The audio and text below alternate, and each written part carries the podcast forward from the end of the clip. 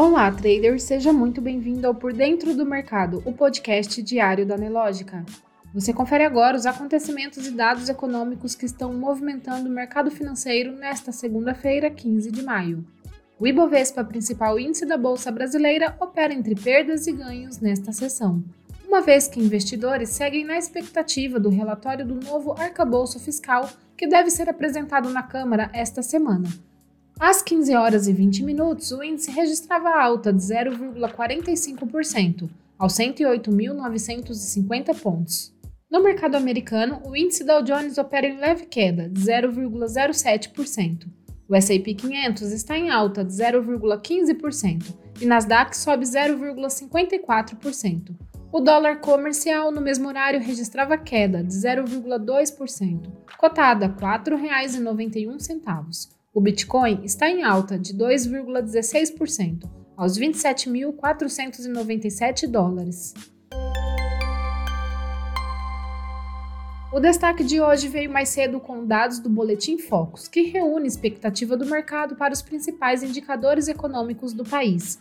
No boletim de hoje, os economistas voltaram a elevar as projeções da inflação e do PIB em 2023, porém diminuíram as estimativas para 2024. A projeção para o IPCA foi de 6,02% para 6,03%.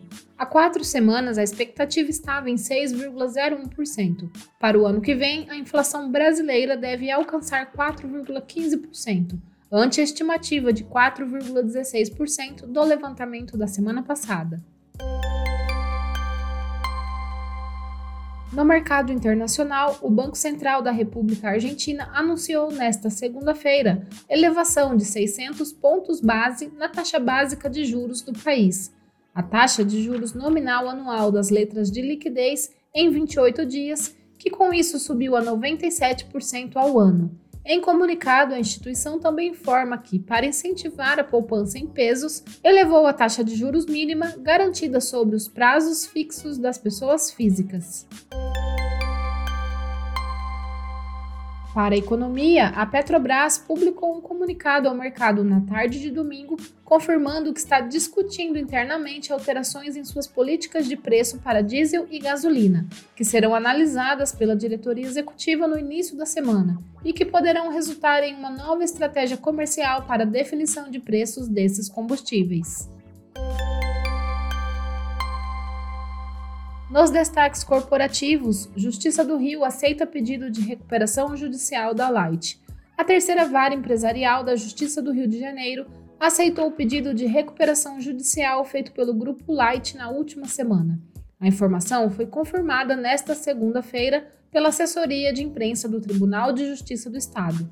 Dando seguimento à temporada de resultados operacionais referente ao primeiro trimestre de 2023, BB Seguridade registrou lucro de 1,8 bilhão de reais no primeiro trimestre, maior para o período em 10 anos. A Azul Linhas Aéreas registrou EBITDA de 1,03 bilhão de reais no primeiro trimestre de 2023, uma forte alta de 73,7% frente ao mesmo período do ano passado, conforme mostrou a companhia em seu release de resultados a companhia aérea também reportou prejuízo líquido de 727,6 milhões de reais no primeiro trimestre de 2023, frente ao prejuízo de 808,4 milhões registrados nos primeiros meses do ano passado, queda de 10%.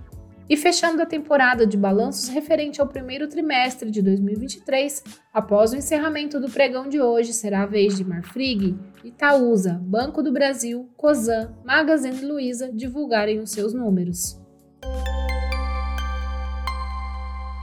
No mercado financeiro, o Ibovespa opera em alta de 0,45%, aos 108.950 pontos as ações da mineradora Vale operam em alta de 1,67%, negociadas a R$ 69,23. Os papéis de Petrobras estão em queda de 2,32%, cotados a R$ 25,65. Destaque positivo para as ações de Ezetec, que acumulam alta de 4,71% no dia, seguida das ações de Brasil Foods, que sobem 4,32%. Já na ponta negativa, as ações de Braskem lideram as baixas, com queda de 6,5%, seguida das ações de BB Seguridade, que caem em 5,3%. Você pode conferir essas e muitas outras notícias na sua plataforma Profit Pro. Se você ainda não é assinante, faça hoje mesmo o seu teste grátis. O link está aqui na descrição. Uma ótima tarde e até amanhã!